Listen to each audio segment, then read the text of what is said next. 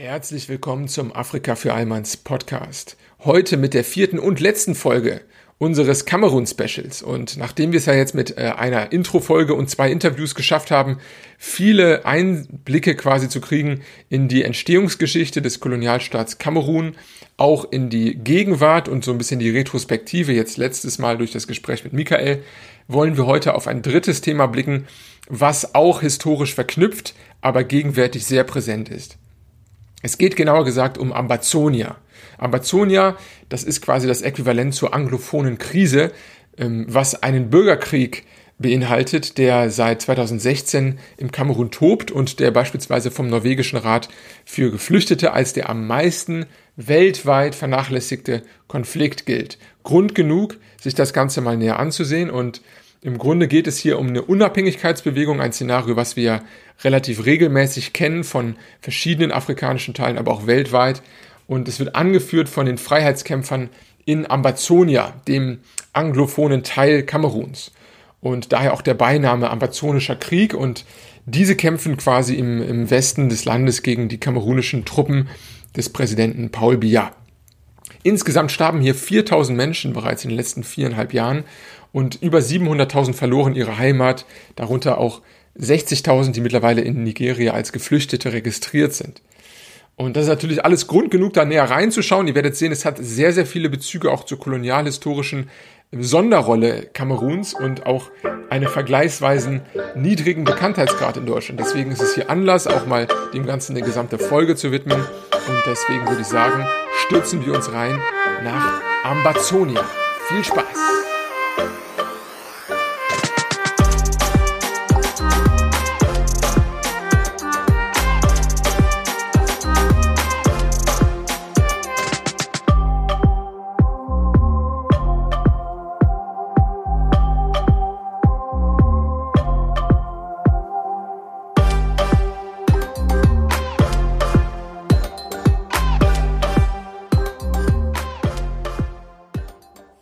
möchte in der Folgezeit als erstes einmal die äh, grundlegenden Geschehnisse klären, die stattfinden im Kamerun und dann als zweiten Schritt mit euch zusammen zurückgehen in die Historie und auch die Kolonialbezüge ein wenig klären und dann als drittes ähm, nochmal ja, Lösungsansätze und auch ein paar mehr Hintergrundinfos zu dem, was, was vielleicht ähm, daraus mitgenommen werden kann, auch für andere Krisenherden in Afrika und weltweit.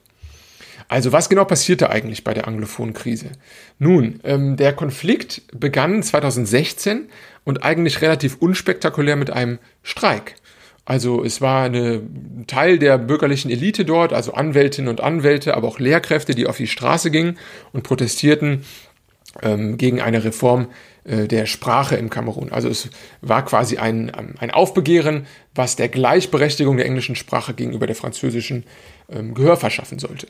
Und äh, das kommt in einer Zeit oder in einer Situation, wo generell äh, im Kamerun eigentlich die Gleichberechtigung des Englischen und auch der Bevölkerung des englischsprachigen Teils relativ ähm, schlecht aufgestellt ist. Also es ist so, dass sie auch, auch obwohl sie nur einen relativ kleinen Teil der Bevölkerung ausmacht, circa 5 von 28 Millionen Einwohnern, also knapp 20 Prozent sind anglophon, knapp ein bisschen mehr als 80 Prozent sind frankophon in Kamerun und äh, nichtsdestotrotz, äh, darüber hinaus sind sie auch noch stärker unterrepräsentiert bei öffentlichen Jobs wie in der Verwaltung, aber auch in der Justiz oder in der Bildung. Und das führt natürlich dazu, dass die, ähm, dass diese ähm, Ungleichbehandlung ähm, auch immer wieder kariert wird, konterkariert wird durch die wirtschaftliche Stärke.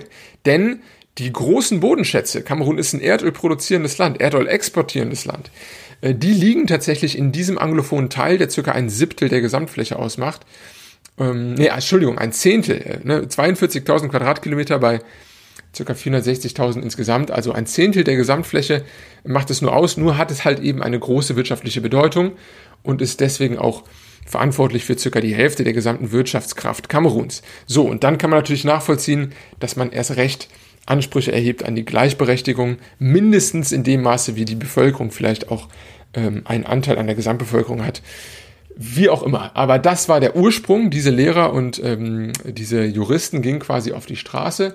Und es war nicht der erste Streik, aber in der Vergangenheit wurden sie eigentlich relativ klein gehalten und ignoriert. Aber in diesem Fall ähm, kamen zu diesem in relativ kurzer Zeit sehr, sehr viele ähm, separatistische Bewegungen zu. Also nicht nur die Intellektuellen waren auf der Straße, sondern nach äh, ersten ähm, ja, Repressalien aus der Hauptstadt, aus Jaunde, ähm, gab es quasi eine Eskalation dieses Konfliktes und so traten zu diesen Intellektuellen sehr schnell auch gewaltbereite Demonstranten und organisierte Milizen. Und äh, das Ganze ähm, quasi als, sage ich mal, politisches ähm, äh, oder als äh, vielleicht eher ähm, für, ja, tagespolitisches Engagement hier von wegen Gleichberechtigung der englischen Sprache.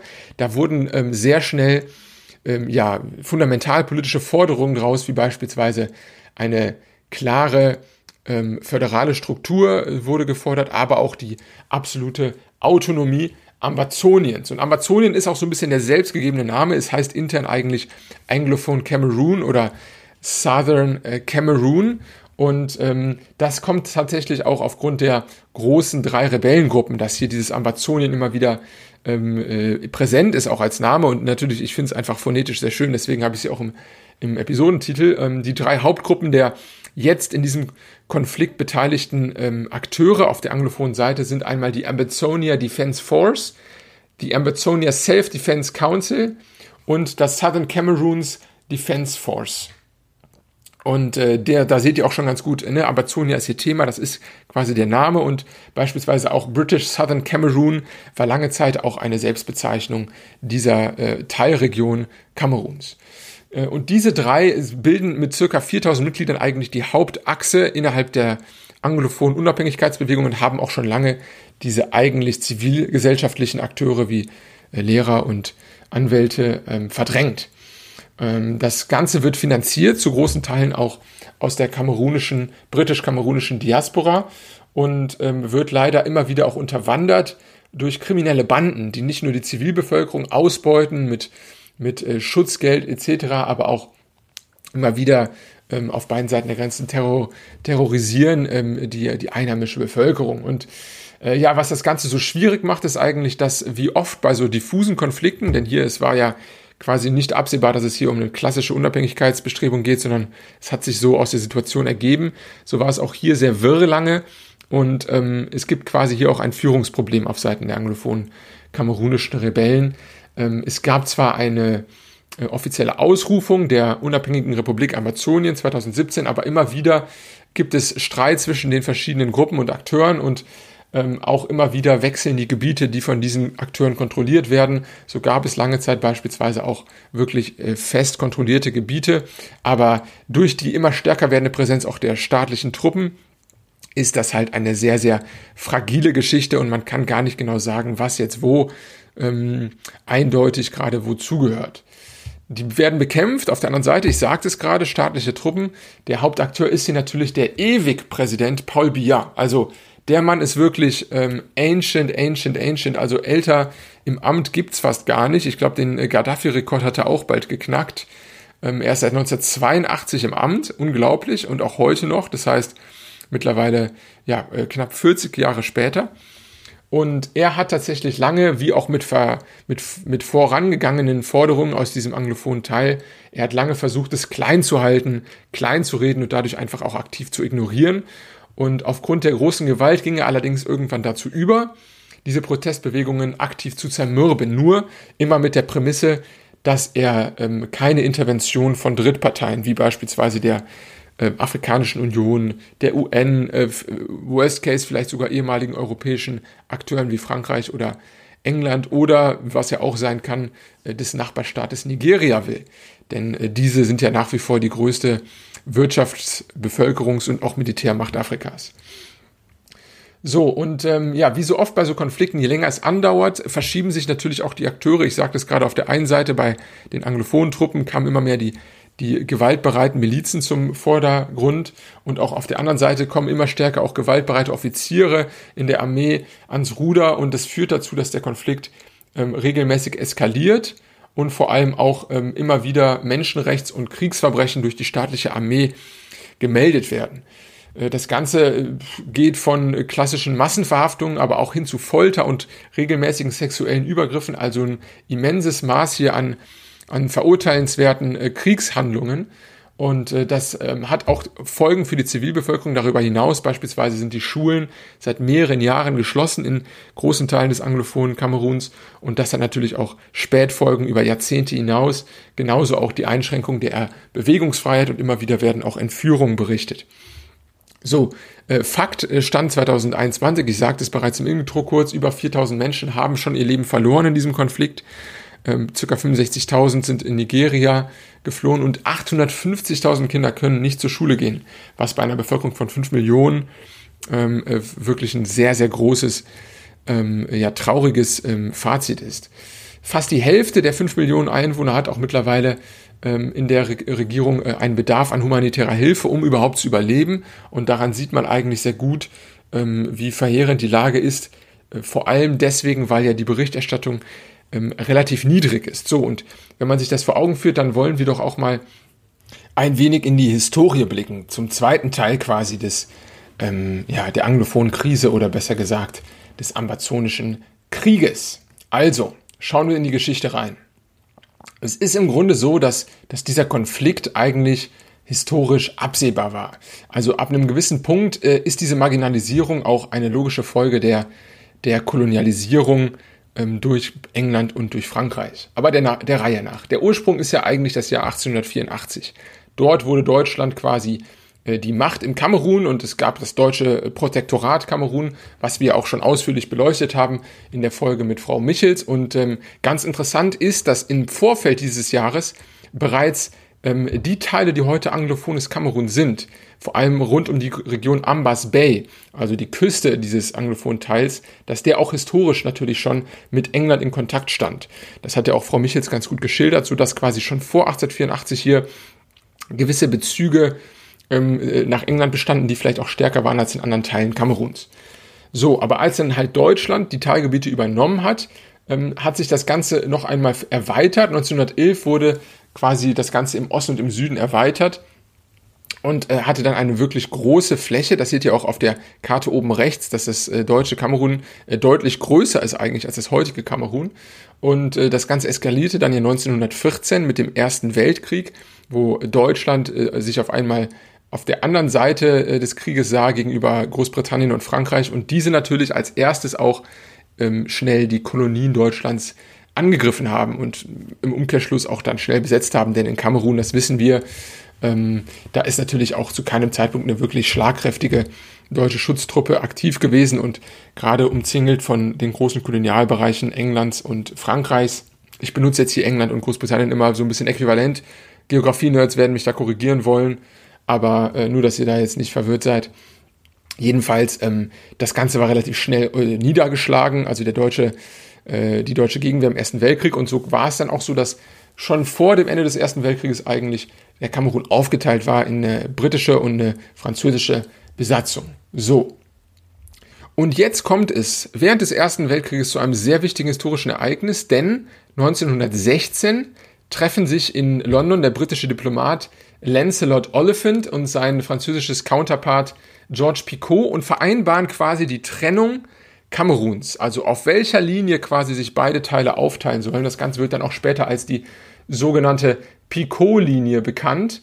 Und ähm, an der ähm, haben sie sich dann quasi schon vor Ende des Ersten Weltkrieges Großbritannien und Frankreich geeinigt, wie das Ganze vonstatten geht. Es war wie so oft in kolonialen Fragen eine künstliche Linie.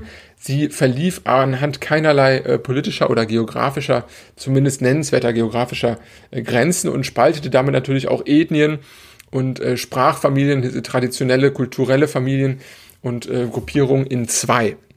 Das ist ja kein seltenes Phänomen, da gibt's ja auch viel, viel krassere ähm, ähm, Erfahrungen, beispielsweise durch, durch Pakistan, Indien beispielsweise, wo ja die Briten 1947 eigentlich äh, Bangladesch und Pakistan abgespalten haben durch eine künstliche Grenzziehung, wo immense ja, äh, Bürgerkriegsszenarien ausbrachen, ne, weil ja auf einmal sich ganz stark auch ethnische Konflikte und religiöse Konflikte damit reinmischen. Also es ist ein sehr sensibles Thema und diese Picot-Linie ist tatsächlich dann auch 1919 nach dem offiziellen Kriegsende ratifiziert worden als die Trennung zwischen den beiden Teilen Kameruns. Also 1919 ähm, auf der Pariser Konferenz, ne, wo ja auch der Versailler Vertrag quasi dann Teil dessen war, ähm, hat man, ähm, hat besser gesagt der Völkerbund, die League of Nations, die Gebiete offiziell übertra übertragen an Großbritannien auf der westlichen, äh, nordwestlichen und äh, Frankreich auf der östlichen, südöstlichen Seite. Und es war quasi ein langer roter Streifen äh, britisch,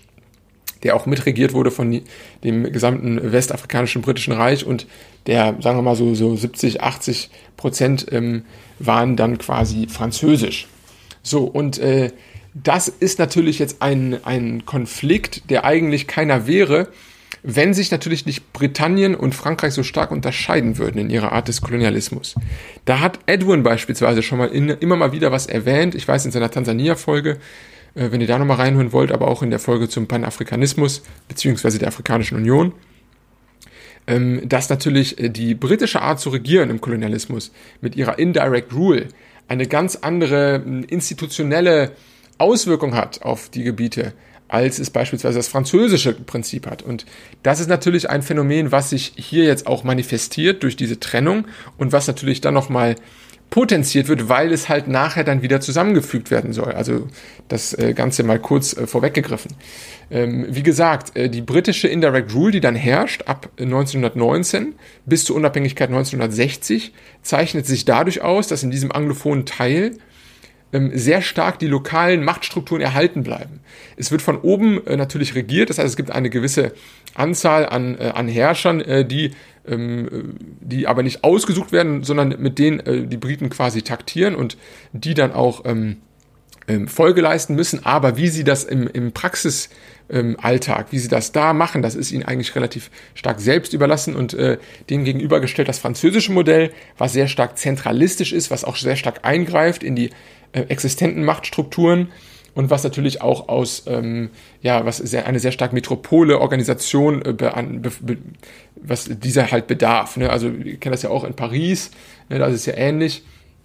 Und hier war es dann halt in äh, Douala oder später Jaunde, dass von dort aus eigentlich alles regiert oder auch negiert wurde. So, und jetzt kommt halt dieses Jahr 1960, wie ja viele Länder Afrikas, wird auch der Kamerun vor die Wahl der Unabhängigkeit gestellt und macht es auch. Und ähm, dann ist nur die Frage, machen wir zwei Kameruns? Machen wir ein großes Kamerun? Wie soll das Ganze vonstatten gehen? Es war sehr schnell klar, dass einfach auch schon aufgrund der zentralisierten, ähm, starken Präsenz Kameruns, dass der französische Teil unabhängig wird und der britische Teil war noch offen. Und dann hat man sich dazu entschlossen, ein Referendum abzuhalten und diesem britischen Streifen 1961 anzubieten, ob sie entweder Teil Nigerias, also des westlichen Partnerlandes, der britischen, ähm, ja, sag ich mal, ähm, des britischen ähm, ähm, Machtzentrums Afrikas eigentlich, weil Nigeria war ja ein riesiges Land, ob sie da teil werden wollen oder historisch zu ihren Verwandten äh, zurück nach Kamerun, nach Süd Südosten. Und das war jetzt ein sehr entscheidender Moment, denn man hat ihnen dabei auch die eigene Unabhängigkeit verwehrt. Was ja der logische Schritt gewesen wäre aufgrund dieser 40 Jahre der unterschiedlichen kolonialen Prägung.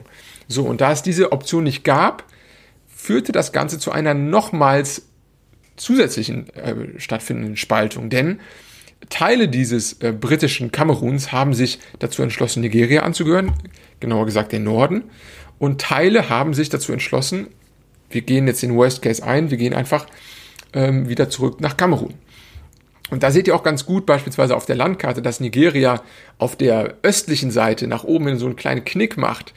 Knick rein quasi hin nach Kamerun und das ist quasi der Teil, den sie dann annektieren durften. Und ähm, im Grunde hätten, hätte auch der Süden für sie votiert, wäre quasi Nigeria ähm, auf der östlichen Flanke ein durch, eine durchgezogene Grenzziehung ermöglicht worden. Und äh, das ist tatsächlich jetzt die Folge, dass wir 1961 die, die Situation haben, dass das freie Kamerun besteht aus zwei Teilen. Einmal dem frankophonen Föderalstaat Ostkamerun und dem anglophonen Föderalstaat Westkamerun. So, und das sollte sich natürlich dann aufgrund dieser 40 Jahre Kolonialunterschiede in der Folgezeit ähm, auch immer wieder ja, ähm, zu Problemen entwickeln. Denn tatsächlich äh, war ja, auch wenn die Franzosen weg waren, wie ja oft im Postkolonialismus, ich sag mal positiv, mindestens die Struktur noch da und im Worst Case im Zweifel auch die, die Machthaber äh, durch gewisse, ähm, sag ich mal, äh, globalpolitische oder wirtschaftliche Verstrickungen. Ähm, also es ist davon auszugehen, dass hier natürlich viele Dinge auch einfach weiterliefen, ähm, die vorher schon stattfanden innerhalb der französischen Besatzung. Und äh, so war es auch hier, denn die ähm, dieser, sage ich mal, Name Föderalstaat, den ich gerade genannt habe, der auch der ideale Name war, der wurde seinem Titel eigentlich nicht gerecht. Denn im Laufe der nächsten Jahre entstand insgesamt aus Kamerun ein mehrheitlich zentralisiertes und natürlich frankophon dominiertes Regime. Das hat natürlich auch ähm, Gründe, ich sagte es bereits, der französische Art des Kolonialismus ist geschuldet, dass es eine starke Metropole gibt, die regiert, das sehen wir auch in Paris beispielsweise, ne? und das hat natürlich auch wirtschaftliche Folgen.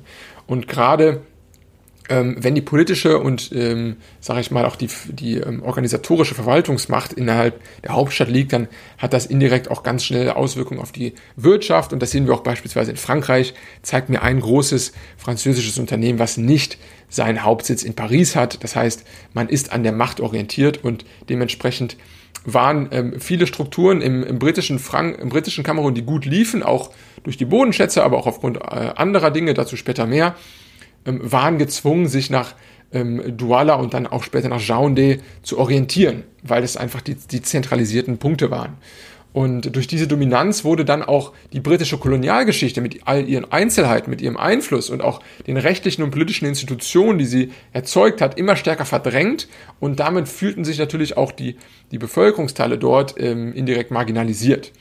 Und das wurde auch nochmal deutlicher durch die politische Führung Kameruns, denn der erste Präsident, nicht, dass es da jetzt viele von gegeben hat, zwei genauer gesagt, aber der erste von beiden, ähm, Ahmadou Ahidjo, führte relativ schnell nach der Unabhängigkeit eine Einheitspartei und einen Zentralstaat ein, der das Ganze nochmal, ja, verstärken sollte. Beispielsweise äh, wurden alle politischen Parteien 1966 in die Nationale Kamerunische Union mehr oder weniger gezwungen. Also es gab keine eigenen Parteien und dadurch natürlich auch keine eigenständige Interessensvertretung, beispielsweise der Anglophonteile Kameruns. Und darüber hinaus wurde auch 1972 von Ahidjo das Ganze nochmal verstärkt durch ein Referendum, was dann offiziell den Föderalismus abschaffte in seiner letztendlichen Bedeutung. Und der Todesstoß dieser, sag ich mal, föderalen Tendenzen kam dann durch den aktuellen Machthaber, Paul Biya, ne, die, der ewige Präsident quasi, der äh, 1982 an die Macht kam und kurze Zeit später, 1984, in der Verfassungsreform dann auch ähm, ja, besiegelte das quasi Kamerun ein stark französisch und zentralisierter Staat ist und damit quasi jede Form von ähm, Gleichberechtigung der anglophonen Kultur, Sprache oder Geschichte ähm, hierbei negiert wurde. So, und um jetzt den heutigen Konflikt zu verstehen, fehlt noch ein Puzzlestück, nämlich was sich auch ableitet aus dieser historischen ähm, Unterschiedlichkeit zwischen britischem und französischem Kolonialismus. Denn der anglophone Teil Kameruns hat bis heute ein anderes Verwaltungs-, Finanz- und vor allem auch Rechtssystem. Und das erschwert tatsächlich seit 1960 permanent die Integration dieser äh, Teilgebiete in den Gesamtstaat Kamerun. Insbesondere dieser rechtliche Aspekt ähm, ist auch sehr problematisch, wie wir gleich sehen werden. Denn der anglophone Teil ist immer schon geprägt gewesen durch das britische Common Law, was ja etwas offen, etwas ähm, äh, ja weniger statisch ist und das französische Rechtsverständnis unterscheidet sich von dem grundlegend, was fixiert ist, wo ein fester Verfassungstext besteht etc. Und diese Unterschiede haben sich dann immer wieder auch ähm, ja zu Problemen angehäuft, da natürlich die ähm, Regierbarkeit in so einem, einem zentralisierten Land wie äh, Kamerun nach französischem Vorbild da natürlich eingeschränkt ist bei, bei so zwei verschiedenen Rechtssystemen. Und deswegen wurde auch der Grundstein für den Konflikt 2016 gelegt, denn die Regierung in äh, Yaoundé plante, die britisch geprägte Rechts- und Bildungs- ähm, ja, die Bildungsinstitution quasi nach und nach zu frankophonisieren. So, und dazu entsandte quasi die Regierung unter Paul Biya ähm, nach, äh, zum Schulanfang 2016, das war so Mitte des Jahres, äh, französischsprachige Richterinnen und Richter und vor allem halt auch Lehrkräfte in diese anglophonen Gebiete. Und diese sprachen kein Englisch und drohten natürlich damit mit ihrem frankophonen Ansatz die einheimischen äh, Lehrkräfte und ähm, und Juristen zu verdrängen und damit natürlich auch den öffentlichen Raum weiter französisch einzunehmen. Und äh, um dieses zu verhindern, dieses Importieren des französischen Rechts- und Bildungssystems, hat sich dann die Elite, die Bildungselite in, im anglophonen Kamerun aufge aufgelehnt und so kam es dann eben 2016 zu Demonstrationen der Lehrer- und Juristenverbände organisiert und diese wurden dann ziemlich schnell von der Polizei und später auch der Armee dann blutig niedergeschlagen. Und äh, gerade diese Generalstreiks waren eigentlich so der ausschlaggebende Punkt. Immer jeden Montag wurde quasi ein Generalstreik ausgerufen und ähm, auch unter dem Motto Geisterstadt wurden da äh, zum großen Teil auch das äh, gesamte öffentliche Leben und der Nahverkehr lahmgelegt. Und äh, ja, da, da es immer weiterging und sich langsam ähm, so eine Regelmäßigkeit einschlich bei diesen Aktionen, kamen dann auch immer mehr diese radikal-separatistischen Gruppen dazu, die ich ja eben schon beschrieben hatte, die natürlich ähm, schon seit langem auch einem unabhängigen, ähm, äh, ja, anglophonen Kamerun eigentlich entgegenarbeiten wollen. Und ähm, das Ganze hat dann äh, Paul Biya, also der Präsident, erstmal mit anfänglichem Zögern beobachtet und dann äh, später auch wirkliche Repressalien eingeführt. Ich hatte es eben schon angesprochen, aber auch explizite Dinge wie den Zugang des Internets, der wurde 2017 gekappt, auch Organisationen wurden verboten, Oppositionelle verhaftet etc. Und wie gesagt, dann im Dezember 2016 das erste Mal wurde auch mit scharfer Munition auf, ähm, ja, auf Demonstrierende geschossen und äh, bis heute ähm, hat es allerdings auch der kamerunische Staat zu keinem Zeitpunkt geschafft, wirkliche gesamtheitliche Kontrolle zu erlangen über diese ländlichen Zonen.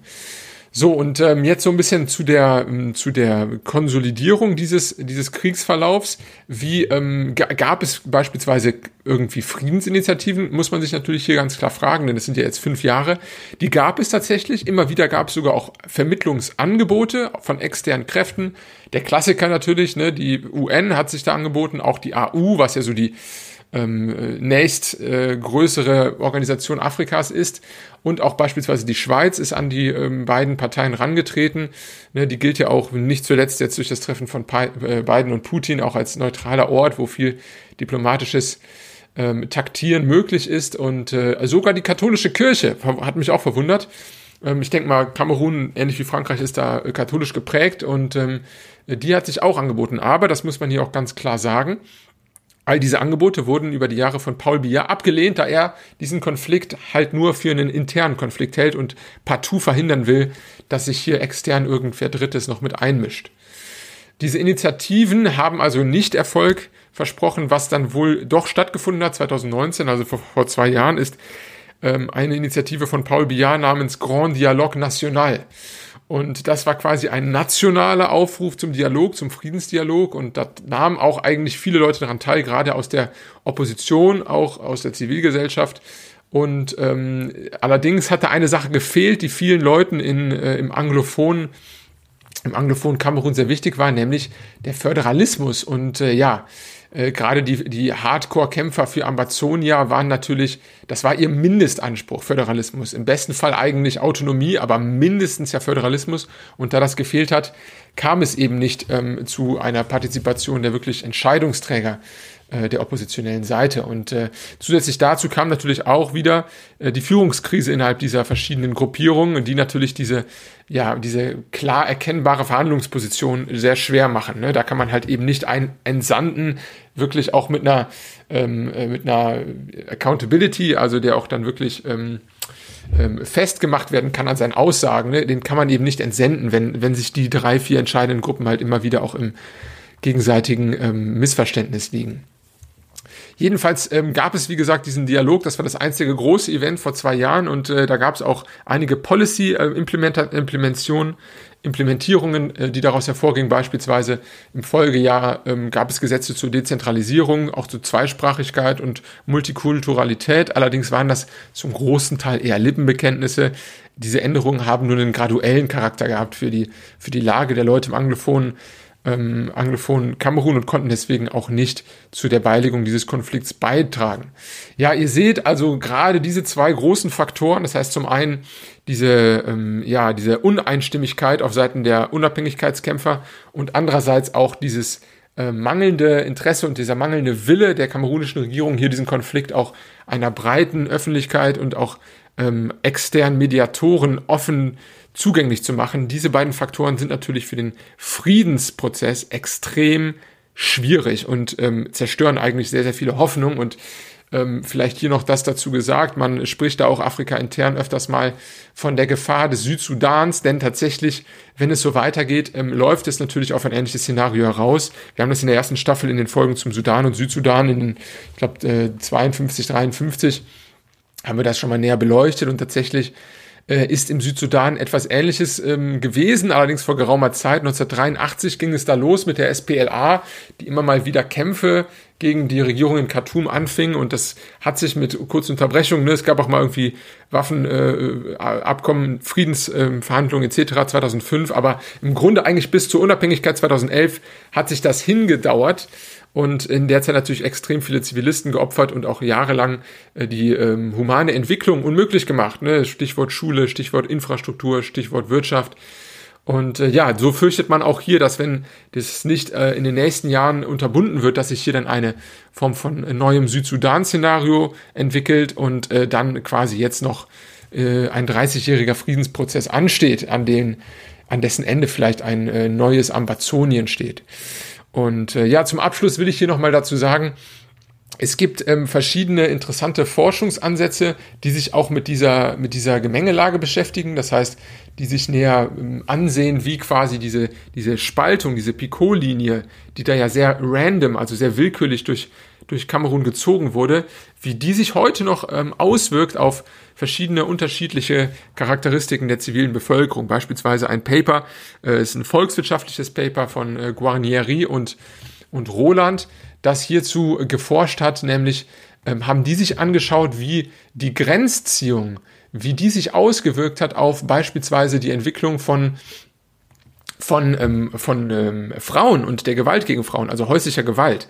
ist ganz interessant, denn, ähm, sage ich mal, aus ähm, ökonometrischer Sicht versucht man ja ganz oft, das kennt ihr bei allen möglichen sozialwissenschaftlichen äh, Studiengängen auch, dass man ja ganz oft immer äh, Kontrollgruppen und äh, die Behandlungsgruppen hat, die man unterscheiden muss. Ne? Das heißt, man hat irgendwie eine Behandlung, eine Gruppe kriegt das Placebo, die andere kriegt die richtige Pille und dann wissen wir nachher, was der Effekt ist, indem wir diese beiden Gruppen am Ende vergleichen. Und ähm, so ein bisschen ist das tatsächlich hier auch der Fall, denn diese, diese Grenzen sind extrem willkürlich gezogen, ich sagte es eingangs, äh, also teilweise durch ähnliche geografische Gebiete, durch ähnliche ethnische Gruppen, durch auch ähnliche ähm, Clan-Strukturen und ähm, dadurch natürlich haben die einen sehr sauberen Cut gemacht zwischen eine vorher eigentlich gleichmäßige Bevölkerung und gleichmäßige Landschaft und damit natürlich unbewusst eine, eine, eine Form von ähm, äh, ja, nat natürlichem Experiment erzeugt. Also man hat quasi auf einmal gesagt, so, ihr seid gleich, eine Gruppe geht jetzt nach rechts, ihr seid jetzt ab jetzt unter französischen Kolonialinstitutionen, die andere Gruppe geht nach links, ihr seid jetzt ab jetzt unter britischen Kolonialinstitutionen und wie wir sehen, ist dieser große Unterschied der Institutionen auch heute spürbar. Das heißt, die Auswirkungen dieser Unterschiede zwischen den Bevölkerungsgruppen ist vielleicht auch äh, kann auch attribuiert werden äh, zu den Kolonialinstitutionen. Und diese haben tatsächlich herausgefunden, dass gerade das äh, britische Kolonialsystem mit einem höheren, mit einem höheren Ansatz an beispielsweise ähm, an Bildung und gerade für Frauen ist da einfach deutlich mehr ähm, Universalbildung möglich gewesen und ähm, auf der anderen Seite dann der französische Staat, der deutlich stärker männlich geprägte Berufe gepusht hat und vor allem auch viel im Infrastruktursektor und Administration investiert hat. Das heißt nochmal einen anderen Ansatz als dieser dezentrale Ansatz Großbritanniens. Und äh, interessanterweise haben sie herausgefunden, das ist natürlich alles äh, korrelativ, da sind Kausalrichtungen nicht impliziert, unmittelbar, aber dass, ähm, dass die, die Frauen im französischen Teil deutlich weniger ähm, Berufspartizipation haben. Also sie sind heute noch sehr viel weniger in Jobs, haben weniger Arbeitsquoten, auch weniger ähm, Bargeld, was sie bekommt für ihre Arbeit. Das heißt auch, ne, weil es ist ja eine Form von Emanzipation, wenn man äh, sein eigenes Geld hat, als wenn die Frau jetzt im Haus der Familie jobbt oder so. Also sie haben mit, ähm, mit, mit 2018er ähm, Daten, Umfragedaten quasi gesehen, dass immer noch da Unterschiede bestehen anhand dieser Grenze, die äh, darauf hindeuten, dass Frauen viel, viel mehr ähm, ähm, Emanzipation genießen im britischen Teil. Allerdings, und das fand ich auch sehr interessant, weil es da verschiedene Modelle gibt, ähm, kommt damit auch einher, unbewusst, eine erhöhte Aussetzung von häuslicher Gewalt. Und da gibt's in der Wissenschaft verschiedene Modelle, dass äh, diese Unterschiede zwischen häuslicher Gewalt und ähm, der Emanzipation von Frauen, auch der ökonomischen Emanzipation, dass die unterschiedliche Trends haben. Also mal ist es tatsächlich so in manchen Fällen, dass ähm, Frauen, die mehr Geld verdienen im Haushalt und mehr Jobmöglichkeiten haben etc., auch ähm, eine höhere Stellung genießen im Haushalt und deswegen auch der Mann nicht mehr die Möglichkeit hat, Macht auszuüben. Das Machtgefälle, das reduziert sich und äh, die Frau ist auf Augenhöhe. Ne? So eine Art Bargaining-Model. Und hier ist es jetzt so im Kamerun, was gemessen wurde, ist, dass Frauen im Gegenteil, im britischen Teil tatsächlich ähm, höhere Gewalt ähm, erfahren und äh, die Autoren argumentieren anhand dieser Grenzziehung, dass äh, sich quasi diese verbesserte wirtschaftliche Perspektive der Frauen ähm, zu so einer eine Art Backlash, Male Backlash Model entwickelt hat, dass die Männer quasi aus Angst, ihre Stellung zu verlieren durch die ähm, Überrepräsentanz der Frauen in der Wirtschaft im Vergleich zum Rest des Landes, dass sich dadurch dann die Männer bedroht fühlen und äh, ja, so, so Male Fragility mäßig quasi zurückschlagen. Im wahrsten Sinne des Wortes in dem Fall. Also das fand ich auch sehr interessant. Ich poste das gerne nochmal dazu. Da wird auch ein bisschen erklärt nochmal zu dieser Grenzziehung, die wirklich sehr willkürlich war.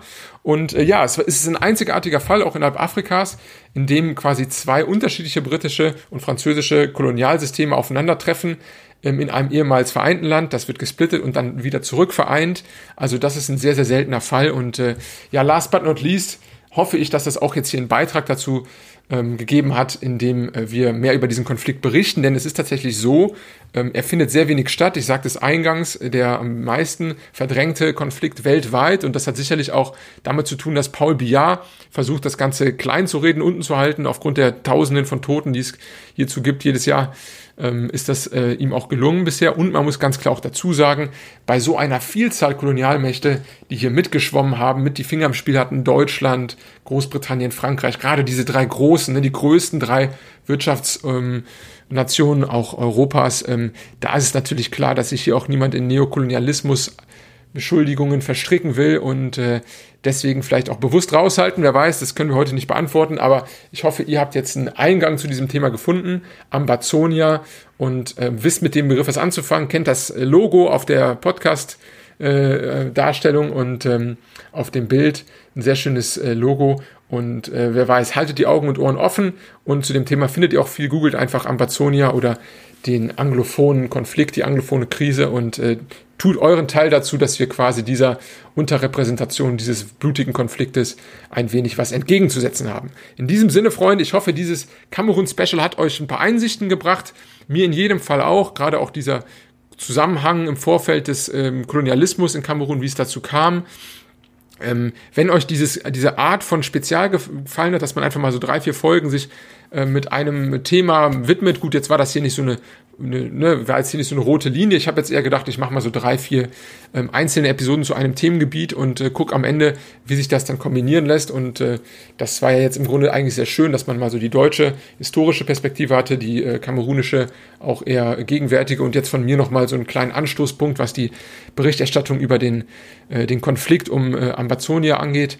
Und äh, ja, wer weiß, vielleicht ist es ja auch ein Modell für andere ähm, Länder, beispielsweise auch andere deutsche Kolonialländer in Afrika ehemals. Und ähm, ja, wenn euch das gefällt, schreibt mir gerne, unterstützt auch das Ganze gerne auf Steady oder Patreon und äh, selbst wenn ihr nicht in der Lage seid, hier was dazuzugeben, ähm, dann könnt ihr das Ganze auch unterstützen, indem ihr äh, das weiterempfehlt, Afrika für Allmanns, euren Freunden oder das Ganze auch auf äh, iTunes mit 5 Sternen bewertet oder auf Instagram folgt. Darüber würde ich mich sehr freuen und in diesem Sinne verbleibe ich bis zur nächsten Folge.